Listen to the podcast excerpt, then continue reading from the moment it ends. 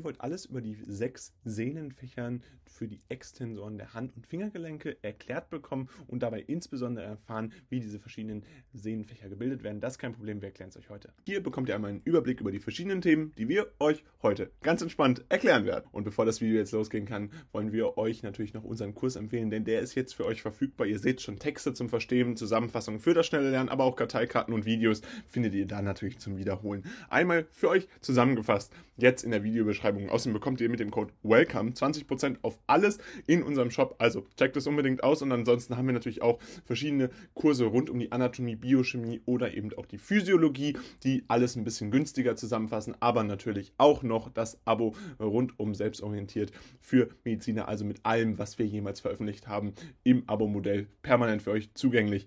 Das könnt ihr auch gerne auschecken und dann würde ich sagen, viel Spaß mit dem Video. Gucken wir uns zuletzt noch die verschiedenen Sehnenfächer an, die entsprechend eine Bedeutung haben. Dabei gibt es insgesamt sechs Sehnenfächer, die für die Extensoren der Hand- und Fingergelenke vorhanden sind. Sie alle werden vom Retinaculum musculorum extensorum überzogen. Man findet sie im Bereich des dorsalen Handgelenks. Das erste Fach ist dabei vom Musculus extensor pollicis brevis und Musculus abductor pollicis longus gespannt. Im zweiten Fach finden wir den Musculus extensor carpi radialis longus und brevis vor. Im dritten Fach hingegen nur den Musculus extensor pollicis longus und dann im vierten Fach wieder zwei Muskeln, nämlich den Musculus extensor digitorum und den Musculus extensor indicis.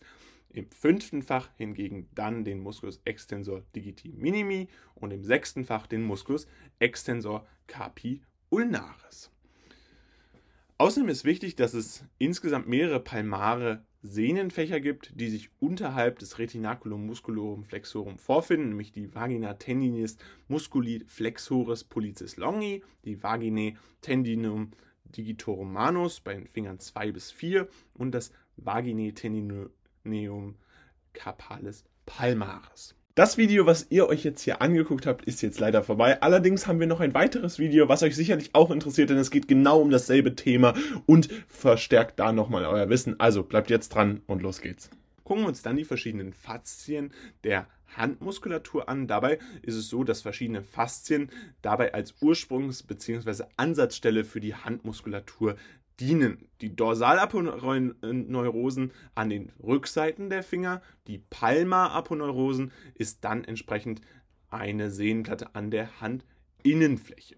Das Retinaculum musculorum flexorum ist ein festes Band, was zwischen Os scaphoideum und Os trapezium auf der Radialseite sowie zwischen dem Hamulus des Os hamatum und dem Os pisiforme auf der Ulna-Seite dient dabei dann entsprechend der Kraftumleitung bei der Fingerbeugung und ist das Dach des Karpaltunnels.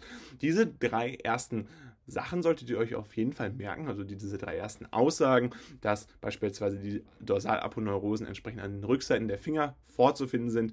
Äh, das ist ganz wichtig, denn hier diese ersten drei äh, Inhalte werden auf jeden Fall häufig im Physikum abgefragt. Natürlich solltet ihr den letzten Fakt rund um die Faszien nämlich auch wissen. Und da ist es nämlich so, dass das Retinaculum musculorum extensorum ist entsprechend ein Rückhalteband des dorsalen Handgelenks und dient dabei der Kraftumleitung bei der Fingerstreckung und ist ebenfalls das Dach des Karpaltunnels. Das ist natürlich auch wichtig, allerdings solltet ihr die ersten drei Sachen besonders im Kopf behalten, weil sie so oder so ähnlich schon mal im Physikum abgefragt Gucken wir uns dann die verschiedenen Muskeln des Unterarms in Bezug auf die Hand an. Diese sind natürlich wichtig, auch hier entsprechend zu merken, um dann entsprechend die Muskulatur der Hand vollends zu verstehen. Dabei gibt es einmal den Musculus flexor digitorum superficialis, er entspringt am Epicondylus medialis humeri und setzt dann an den Seiten der Phalanges mediae 2 bis 4 an, wird durch den Nervus medianus innerviert und sorgt dabei für eine Flexion im Fingergrund und den Mittelgelenken. Dann gibt es den Flexor digitorum profundus. Er entspringt der palmaren Ulna und der Membrana interossea. Er setzt an den distalen Phalangen 2 bis 5 an. Dabei ist es so, dass der zweite entsprechend vom Nervus medianus innerviert wird, 3 bis 4 äh, eben vom Nervus medianus und dem Nervus ulnaris und der fünfte dann ausschließlich vom Nervus ulnaris. Das sollte man sich hier als Besonderheit auf jeden Fall merken. Er bewirkt dabei eine Flexion im Grund, Mittel und den Endgelenken der Finger 2 bis 5. Dann gibt es den Extensor digitorum. Dieser Extensor digitorum entspringt dem Epigondylus medialis humeri und setzt an den Dorsalaponeurosen der Finger 2 bis 5 an und wird durch den Nervus radialis innerviert. Er bewirkt in den Fingergelenken eine Dorsalextension.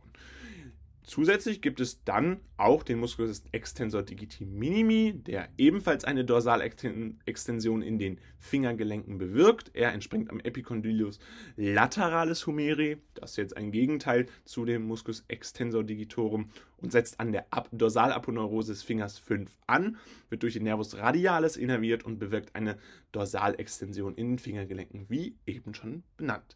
Ein besonders wichtiger Muskel, deswegen haben wir ihn euch hier einmal hervorgehoben, der wird immer wieder im Physikum abgefragt, deswegen solltet ihr euch den auf jeden Fall merken, ist der Musculus abductor pollicis longus. Er entspringt den Dorsalseiten von Ulna, Radius und der Membrana interossei setzt am Os Metacarpi 1 an und wird durch den Nervus radialis innerviert. Er bewirkt in den Daumensattelgelenk eine Abduktion sowie aber auch eine Extension. Also hier, wie gesagt, merken, da dies für das Physikum insbesondere relevant ist. Außerdem gibt es den Musculus extensor pollicis brevis.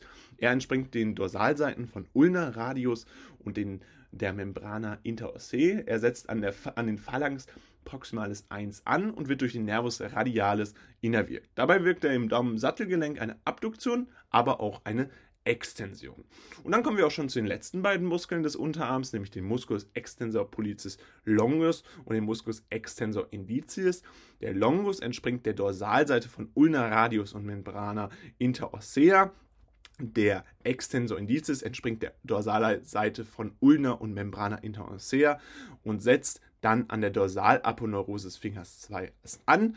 Extensor pollicis longus setzt an der Phalanx distalis 1 an und wird durch den Nervus radialis innerviert und das hat er jetzt entsprechend auch mit dem Musculus extensor indicis gleich. Dabei ist der, die Funktion nochmal eine unterschiedliche, denn der Musculus extensor pollicis longus bewirkt im Daumensattelgelenk eine Ab Adduktion und eine Extension der Extensor indicis hingegen im Fingergelenk 2 eine Extension. Damit soll es jetzt auch schon wieder gewesen sein mit diesem Video rund um die verschiedenen Muskeln der Hand. Falls es euch gefallen hat und ihr einiges lernen konntet, dann würden wir uns riesig freuen, wenn ihr ein Abo oder auch ein Like da lasst. Gerne könnt ihr unseren Kanal auch dann damit unterstützen, dass ihr unseren Kurs kauft, denn der ist jetzt für euch verfügbar und der bringt euch richtig was in der Vorbereitung auf die nächste Klausur, aber natürlich auch aufs Physikum und das könnt ihr gerne auschecken. Außerdem bekommt ihr da 20% mit dem Code WELCOME und dann sehen wir uns ganz bald dort wieder. Haut rein und